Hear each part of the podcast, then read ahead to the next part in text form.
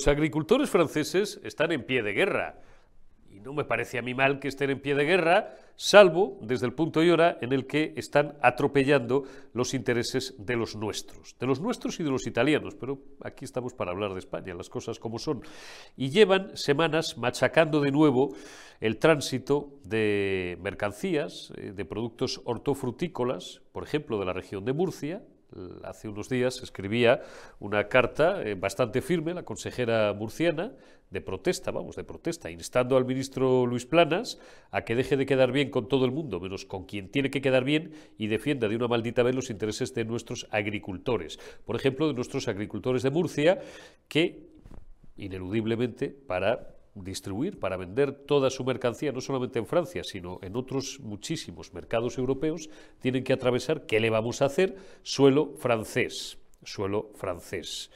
Eh, bueno, hay mucho salvajismo entre, entre aquella gente que, insisto, defiende sus intereses hasta que empiezan, con perdón, a fastidiar, iba a decir otra cosa, a fastidiar los nuestros. Y se acabó.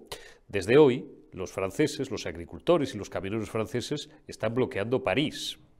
El gobierno francés que preside el, bueno, el jefe del Estado es el, señor Macron y tiene un propio de, primer ministro que lleva poco tiempo en el cargo y que intenta eh, amigarse, valga la expresión, con sus agricultores, diciéndoles que efectivamente tienen razón, porque una de las reivindicaciones de esta gente es que aquí, por lo visto, dicen nuestras gentes del campo, utilizan productos químicos y, de otra índole que están prohibidos en otros países como Francia, y esto es competencia desleal y tal, que también lo hacen los italianos. Entonces, claro, el, el, gobierno francés, pues, pues que ve que le, vuelven a quemar París, en fin, por circunstancias distintas a las que habitualmente mueven a, los inmigrantes ilegales a quemarles París, pues les da la razón hasta que, claro, les intentan explicar a, esta gente que el proteccionismo al 100% tampoco es eh, una gran idea, porque entonces destrozarían las exportaciones francesas. Os supongo sabedores, y si no, fijaros, cuando vayáis al supermercado, de la cantidad de productos franceses y también de productos del sector primario que se venden en España. Ahí lo dejo. Ahí lo dejo. Ahí lo dejo porque a nuestros agricultores, insisto, les están haciendo de nuevo y a nuestros productores hortofrutícolas la vida muy difícil. ¿Qué hace el ministro de Agricultura, el señor Planas? Tocarse las narices.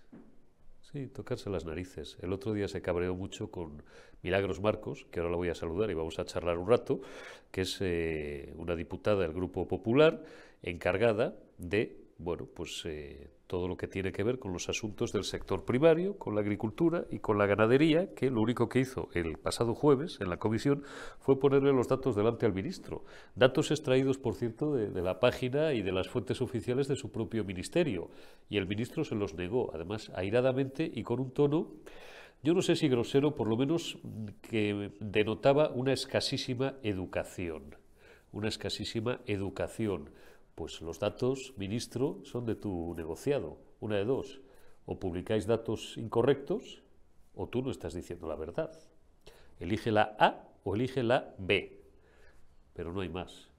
Defiende más a nuestros agricultores. Ahora nos va a explicar la problemática Milagros Marcos y cuida mejor tus nervios. Pues arrancamos esta primera generación euro de la semana de este lunes 29 de enero de 2024. Hay que hablar y hay que hablar mucho. Hoy toca toca todos los días, pero hoy especialmente del, campo español, del sector agroalimentario y también de otras cuestiones. Y para eso, pues le he pedido, como todas las semanas, el favor a mi amiga Milagros Marcos, diputada del Grupo Parlamentario Popular. ¿Cómo estás? Feliz semana, Mila. Igualmente, feliz semana a pesar de que es una semana dura, ¿eh? dura. para España.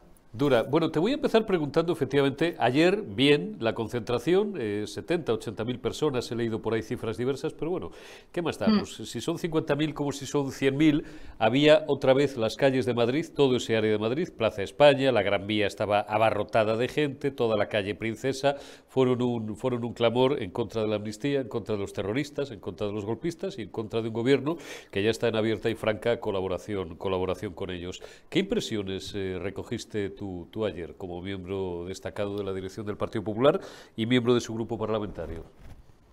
Bueno, yo creo que la, impresión que tenemos todos, ¿no? Que la gente ya está harta de mentiras, que no quiere desigualdad entre españoles eh, porque Sánchez lo haya decidido, que no hay terroristas buenos y terroristas malos. La gente está absolutamente sorprendida, ¿no? De que esto esté ocurriendo en España. Y es que está ocurriendo en un país eh, serio, riguroso hasta ahora, ¿no? El país lo sigue siendo, un país eh, fuerte que ha unido su voz para defenderse. Yo creo que cada vez hay más gente que se quiere unir y que eh, quiere alzar la voz porque está viendo ¿no? cómo eh, está en riesgo el, futuro de, nuestro país. Eh, y todo mm, por cesiones eh, que hasta hace cuatro días eran impensables, eran líneas rojas y ahora mismo ya no hay líneas rojas, es lo que decidan los independentistas, lo que le interesa a Puigdemont y es lo que hace Sánchez, es lo que nos cuentan sus ministros, entonces entre mentiras eh, y riesgo serio de desigualdad, es que están en peligro nuestros servicios sociales, nuestra sanidad, eh, el modelo de país, está en peligro todo porque mm, todo son cesiones, todo lo que hay es para el independentismo independentismo para mantenerse Sánchez en, en Moncloa. Y claro, eh, todo no vale, ¿no? La gente está muy cansada, eh, ve cómo le suben los impuestos, como cada vez le cuesta más llegar a fin de mes, no puede comprar lo que compraba antes porque le cuesta un 40% más, ve cómo además eh, se les culpa, ¿no? A quienes realmente están intentando ajustar todos los márgenes y sobre todo que el futuro mm, es de impuestos, de mentiras, de engaños y tomarnos por tontos, ¿no? O sea, ya lo, del terrorismo ya es una broma. O sea, se indultan los terroristas, pero solo a los terroristas que no son terroristas porque son terroristas que no son malos terroristas. Eh, pues no sé, los terroristas son terroristas, ¿no? Hasta donde todos sabemos. Y si está procesado por terrorismo, lo que no mm, consiente la gente es que eh, quien estuvo mm, eh, el 1 mm, apoyando a los policías que han quedado discapacitados por estos actos vandálicos, hoy lo esté justificando. Y que se juzgue a quienes juzgaron, porque la amnistía no es solo el perdonar, sino que es que eh, están perdonando a quienes intentaron dar el golpe de Estado a la democracia y se propone juzgar a quienes intentaron evitarlo cumpliendo las leyes y con los códigos que nos hemos dado todos de conducta en la mano. ¿no? Es muy grave lo que pretende esta semana aprobarse en el Congreso de los Diputados por parte del señor Sánchez. Eh, lleva a España a una situación muy comprometida democráticamente. No hay ningún país europeo que entienda esto. Y desde luego, desde el Partido Popular, eh, vamos a seguir siendo la voz de todas estas personas que no entienden lo que está pasando en España, que no comparten lo que está pasando en España y que quieren defender la unidad de España y la igualdad de todos los españoles. Mi olfato, decimos que llevamos diciendo también en, en el formato anterior, en la retaguardia, donde hemos estado con con Víctor Sánchez del Real y con, y con mi gran amigo Carlos García, vicesecretario general de los Populares Vascos. Digo que esta semana es especialmente compleja, especialmente decisiva, parece que todas lo son, pero está especialmente. Y mi viejo olfato de, perrillo viejo parlamentario me hace atisbar mañana, dentro ya de menos de 24 horas, para quienes vean este enlace en, tiempo, en tiempo real, una sesión probablemente muy bronca y muy dura. Y mira que las hemos tenido en las últimas semanas, y tú has estado ahí, Milagros, pero pero mañana va a ser una sesión fea, me temo. Y a lo mejor es que tiene que ser así, ¿eh? porque tienen que tener una oposición firme y contundente delante que la van a tener. Bueno, lo que es feo y bronco es lo que está haciendo el gobierno para dividir a los españoles. ¿no? Hemos escuchado como que todos los que no pensamos igual que él y si nos ocurre decir algo es que somos fachas. Bueno, lo que somos son defensores de España, de la unidad y de la igualdad de todos los españoles. Mañana seremos contundentes, como lo estamos siendo eh, con la democracia en la mano. Eh, es decir, lo que hacemos es defender nuestra Constitución, defender nuestro modelo de convivencia, defender la igualdad entre los españoles, defender la unidad del territorio y vamos a llegar hasta donde haga falta democráticamente con esto siempre, mm, insisto, democráticamente.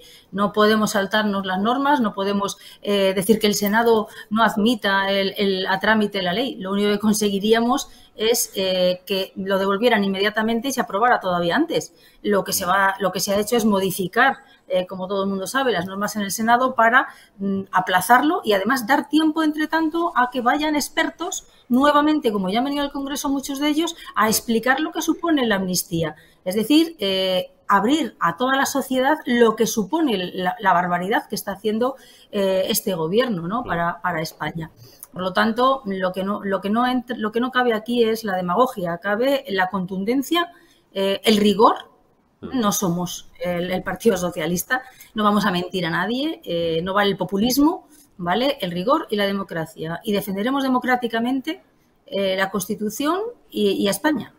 Vamos a meternos ya de, de hoz y coz, porque, porque hoy es uno de los, de los asuntos más destacados del, del día en terreno bueno, puramente económico porque tiene que ver con el sustento de millones de familias y porque tiene que ver con una parte importante de nuestro PIB, pero que también tiene que ver y mucho con la defensa de los intereses de España en este caso y por tanto con, el concepto de patriotismo. Y es el problema que ahora te voy a pedir que lo relates para quienes sean urbanitas milagros, eh, grosso modo, pero, pero que le cuentes un poco a quien a lo mejor no tenga mucha, mucha idea, un trazo muy fino del problema que están teniendo nuestros agricultores, los que quieren llevar nuestras frutas, nuestras verduras, eh, atravesar Francia, que es un problema muy viejo por lo demás, es de décadas, con los camioneros franceses. Esto es pertinente porque hoy, desde las 2 de la tarde, es decir, desde hace unas horas para quienes nos veáis en tiempo real, los camioneros franceses han bloqueado por completo París.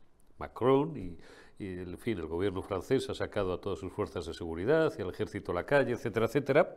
Pero, bueno, ayer vimos, o anteayer, o no sé cuándo, coqueteando al primer ministro este nuevo random que ha puesto, que tiene que ganarse el puesto, coqueteando con algunos agricultores, evidentemente franceses, de los suyos, diciendo que, claro, dando a entender que no hay derecho que aquí pues eh, nuestra gente del campo utilice productos o presuntos productos que están presuntamente presunto prohibidos y que claro, esto les, les hace salir a ellos al terreno de juego con una mano atada atrás. Claro, no se atreve el primer ministro francés a defender el proteccionismo ultranza que le piden sus agricultores porque entonces lo que destrozaría, como cualquier idiota eh, que tenga nociones de primero de columpios de economía sabe, lo que destrozaría sería eh, las importaciones, las exportaciones, perdón, eh, francesas en, en primer término.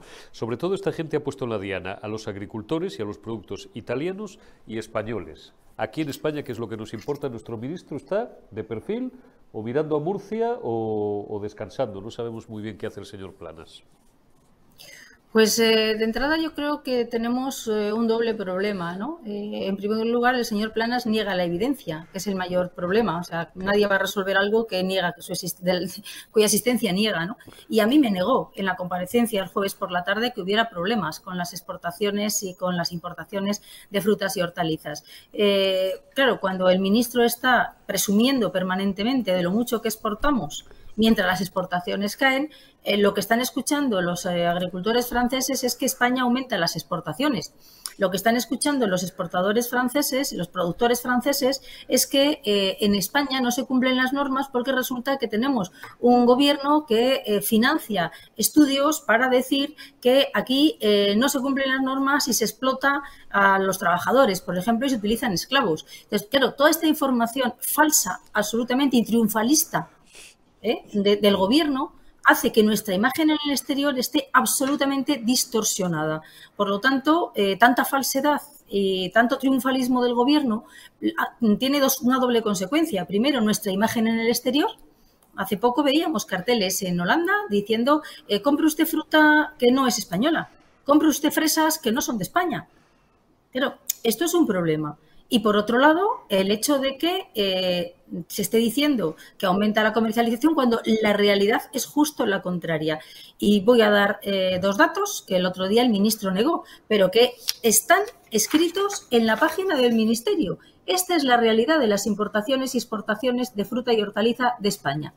La raya de arriba suponen el crecimiento exponencial de las importaciones de frutas y hortalizas en España. Han crecido más del 60%. En paralelo ha caído la exportación y también vemos la segunda de las líneas abajo. La exportación ha caído más del 11% y el consumo ha bajado de frutas y hortalizas frescas más del 22% del Producto Nacional. ¿Qué ocurre? Que ya el 40% de las frutas y hortalizas que se consumen en los hogares españoles son de otros países. Esta es la realidad del sector de las frutas en España. Que hay tal complejidad que todo viene de fuera. Se consume más producto de fuera porque la ley de la cadena ha complicado la comercialización y es más fácil comprar en Portugal, ni siquiera hace falta ir a Marruecos, ¿eh? que, en, España. Luego, es cierto que el salario mínimo ha subido, han complicado la mano de obra hasta extremos insospechados porque ya no se pueden utilizar temporeros. los impuestos, el impuesto al plástico solo lo pagan eh, las empresas españolas. España es el único país que no ha aplazado el impuesto al plástico y, son 2.000 millones de euros al año. ¿Y eso por qué? Porque, quieren recaudar. O sea, era una previsión, todos los países lo han aplazado por la situación que viven precisamente productores e industrias y sin embargo España lo ha puesto en marcha en enero del año pasado al sector le supone 2.000 millones de euros al año. Eso y la modificación de la adecuación a la ley de residuos. Por lo tanto, eh, lo que está justificado son las manifestaciones que está planteando todo el sector en, España. Que el ministro no salga a decir que realmente hay eh, 3 millones de toneladas menos porque ha bajado la superficie de frutales en España. Mm. Un 3% menos se cultiva, ¿eh? Cuando los frutales absorben CO2, es decir, benefician el medio ambiente. Pues ni aún así. ¿eh? Eh, hay menos superficie cultivada. Hay dos millones de toneladas exportadas menos, dos millones de toneladas exportadas menos y 700.000 toneladas importadas más de frutas y hortalizas de otros países. Pero es cierto que somos un país muy exportador mm. de productos de muy buena calidad y Francia es uno de nuestros destinos más importantes. Si el ministro no defiende al sector. ¿eh? Murcia, la, consejería, la consejera de Murcia le escribió el viernes para ver qué, iba a hacer. Eh, la Federación Nacional de Frutas de Exportadores de Frutas y Hortalizas de España escribieron al ministro el viernes. Ninguno de los dos ha recibido respuesta todavía. No sabemos qué es lo que está haciendo. Desde luego, que tampoco salga a contestar al gobierno francés con datos como los que he dado yo que están en su página web. Pero claro, si lo que hace es dedicarse a decir que han crecido en euros las exportaciones, claro, por la inflación y por la subida de precios. Pero aquí lo que, lo que importa no es que haya más dinero exportado, es el volumen que se exporta, que eso es lo que se gana. Porque si exportas más dinero, pero es porque es todo más caro, porque en España hay más inflación, evidentemente no hay beneficio para nadie.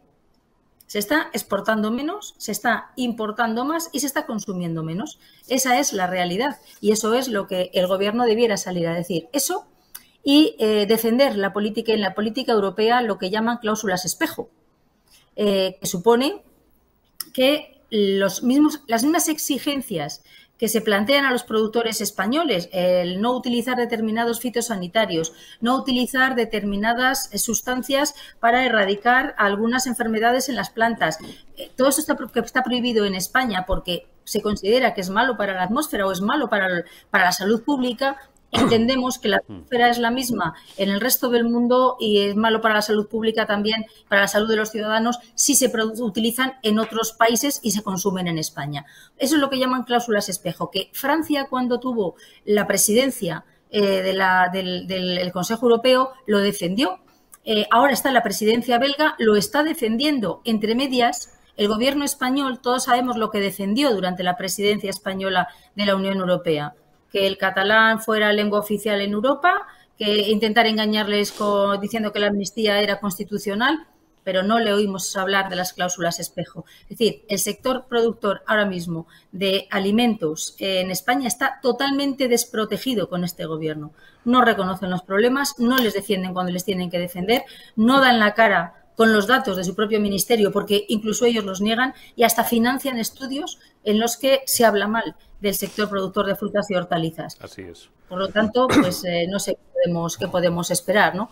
Eh, poco más de lo que de lo que está pasando. Así es, mira, me parece pertinente. Tienes por ahí, Omar, si puedes, si te da tiempo a hacer una captura, tienes por ahí la carta, eh, la carta a la que se refería Milagros Marcos, es efectivamente de Sara Rubira, que es la consejera de Agua, Agricultura, Ganadería y Pesca del Gobierno de Murcia, y le dice a Planas, bueno, estimado ministro, le quiero transmitir la preocupación por las noticias acerca del bloqueo de camiones en territorio francés en plena campaña de exportación de nuestras frutas y hortalizas, nuestra condena en nombre del gobierno de la región de Murcia por estos actos ilegales. Tal. Como sabe, el sector hortofrutícola murciano es netamente exportador, murciano y de muchas otras comunidades, pero yo tengo la carta adelante porque ha tenido la audacia de hacerla, de, de la consejera murciana, eh, exportador y todas las rutas de transporte. Ahí está, muchísimas gracias Omar, ahí tenéis la carta. Todas las rutas de transporte por carretera de miles de transportistas procedentes de la región de Murcia para llegar a sus destinos, de distintos mercados europeos, pues atraviesan suelo francés, como es normal. Por ello, pide la consejera, Sara Rubira, la consejera murciana, solicita al ministro que realice las gestiones oportunas ante el Ministerio de Exteriores para que consiga con Francia una solución inmediata al conflicto y a su vez ante la Comisión Europea con el objetivo de salvaguardar la libre circulación de mercancías en el seno de la Unión que perjudica los intereses de nuestros productores porque la campaña de comercialización de estos productos es brutal para nuestra economía. Gracias, Omar. Esto es así, esto es así y al ministro, como no le gusta que se le recuerden pues sus, sus lagunas, su, su flojedad, no sé si quiero pensar que no es incapacidad política ni profesional, quiero pensar simplemente que es una cuestión Aquí ya lo hemos eh, contado en muchas ocasiones, milagros, básicamente, y, un servidor eh, que, me pongo delante y simplemente hago preguntas. Eh, este es un ministro bien queda con todo el resto de sus departamentos y con potencias extranjeras, si ello es necesario, y Valqueda, Valqueda con la oposición, y además contigo estuvo, no sé si brusco, o en fin, no, no, le, no le hizo ninguna gracia. maleducado, estuvo maleducado contigo el, jueves pasado, las cosas como son, no, no le hizo gracia, claro, pues, pues que la oposición le ponga los puntos sobre las IES y mal queda también nuestro ministro, pues con quien debería de quedar bien, que al final son nuestros agricultores, nuestros ganaderos, eh, en este caso, pues nuestras gentes del campo, claro, que son las que están sufriendo su, su idiocia política. Bueno, realmente eh, no solo fue mal educado, sino que negó la evidencia, ¿no? Eh, cuando le dije, le enseñé el gráfico, me dijo que eso de las importaciones no, no tenía nada que ver, que esto es un libre mercado y tal. Estamos de acuerdo en que es un libre mercado, pero cuando la normativa nacional, la normativa española es la que está haciendo que grandes superficies y que los ciudadanos eh, no puedan consumir eh, frutas y hortalizas porque eh, suben los precios, porque suben los impuestos, Oiga, si la industria tiene que pagar 2.000 millones de euros que no pagan en otros países, evidentemente, y tenemos al lado Portugal, hay mm, super grandes superficies eh, que todos los tomates durante en el plena campaña lo han tenido que comprar ahí. ¿Por qué? Porque comprar en España eh, ahora mismo es una pesadilla, porque el gobierno con la ley de la cadena lo ha complicado tanto, lo ha complicado tanto que no hay forma. Es más fácil importar que exportar. Es más fácil eh, comprar fuera que comprar dentro. Entonces lo que está ocurriendo es que aumenta, si cuesta más, porque a los agricultores no son más torpes, es que les cuesta más producir en España, a la industria le cuesta más el, trabajar en España que trabajar fuera. Porque hay más trabajan a pérdidas en muchos casos, milagros. Entonces, el, ministro negar sus propios datos, porque estos datos salen de la página web del ministerio. ¿eh? Están publicados. Entonces, o publican datos que son falsos o el ministro miente. Que se enfade cuando le cuenta sus datos no tiene sentido. Lo que debiera hacer cuando los ve es tomar medidas, modificar la ley de la cadena, invertir en agua. Eh, los agricultores franceses están quejando, pero hace poco se manifestaban los ecologistas porque están invirtiendo con fondos europeos para construir balsas en Francia. En Portugal están construyendo también 16 embalses. En España no hay, no hay inversión en agua. Los nuevos planes hidrológicos no contemplan que haya nuevas infraestructuras para almacenar el agua. En mi tierra hay inundaciones. La semana pasada había inundaciones en una zona en la que estaban comprometidas y previstas desde hace seis años dos balsas en las cuezas. Yo soy de Palencia, como todos saben. Mm. Entonces, no tiene sentido que en otros países se esté invirtiendo en dar garantías y seguridad al sector, mientras en España se le está poniendo cada vez más trabas. Entonces, lo que no entiendo es cómo el ministro, en lugar de reconocer esto, que no lo va a reconocer nunca, ¿eh? consiente que el gobierno francés al que yo respeto eh, enormemente porque está defendiendo a sus agricultores. Claro. Pero esperemos que, lo, que nuestro gobierno defienda a los nuestros, se sienten a hablar, que es lo razonable, eviten que estén ocurriendo estos conflictos, que es lo razonable, porque estamos en, un, en, eh, en la Unión Europea y la política agraria es común, es común, mm. ¿eh? Por lo tanto, el uso de fitosanitarios, el uso de determinados productos es el mismo en todos los países de la Unión Europea. Mm. Lo que no son iguales son las condiciones con las que un gobierno ayuda a sus agricultores, ayuda a la producción de sus alimentos o les sanciona aumentando impuestos, recortando uso de agua, hablando mal de ellos, que es lo que está ocurriendo en España. Está, está meridianamente claro. Pues eh, si tenemos que esperar a que el ministro Planas defienda a nuestras gentes del campo, lo llevamos claro, con lo cual lamentablemente creo que solo dejan a, eh, a, las gentes que viven y trabajan, a las que siguen pudiendo vivir o malvivir del sector primario, la solución de manifestarse y de concentrarse. En las próximas semanas creo que empiezan también nuestros agricultores y harán bien claro a, a, bueno, pues a expresar su protesta. Y si tienen que llenar Madrid de tractores o de camiones, pues, pues que lo llenen. Pues es triste, es triste que tengan que llegar a esto. Eh, nosotros, como el otro día, el ministro no contestó absolutamente a nada. Lo que hicimos fue, eh, yo le anuncié que viendo el triunfalismo, le iba a pedir una comparecencia para cada uno de los alimentos, para que nos diga exactamente qué está haciendo para que en España podamos seguir consumiendo eh, frutas y hortalizas nacionales de calidad y a buen precio, pero pasa lo mismo con el aceite, pasa lo mismo con la carne, pasa lo mismo con la leche. Producto a producto, a ver si así, eh, teniendo tiempo para hablar solo de un producto, porque nos dieron cuatro minutos para hablar de los alimentos, ¿no?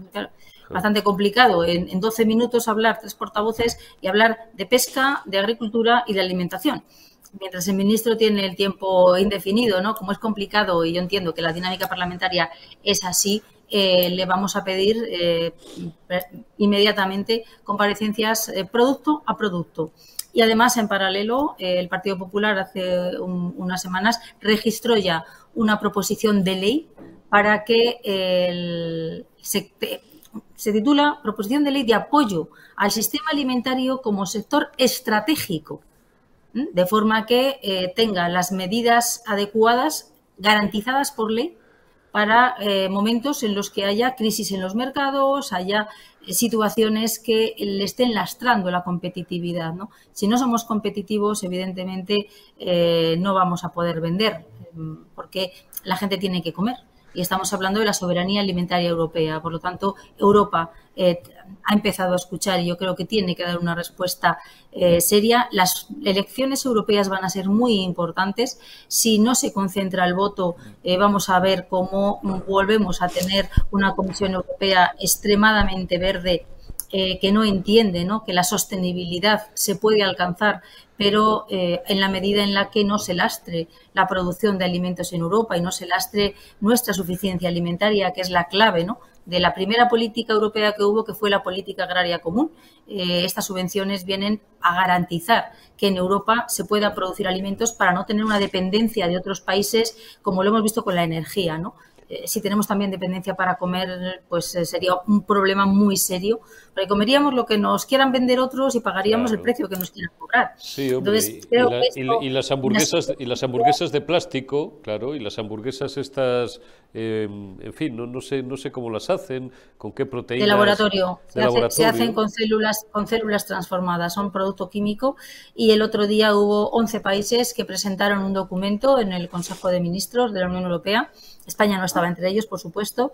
Eh, hubo algunos que además se adhirieron eh, durante el, Consejo para que eh, si evoluciona el sistema alimentario, que nadie dice que no evolucione, lo haga con informes claros y seguros de su impacto en la economía rural, en la salud pública. En, claro, es que, bueno, pues España, hasta donde yo sé, no lo ha firmado sí que dijo que le parecía bien que se hiciera eh, durante el Consejo, no el ministro, que no fue, mandó a un propio.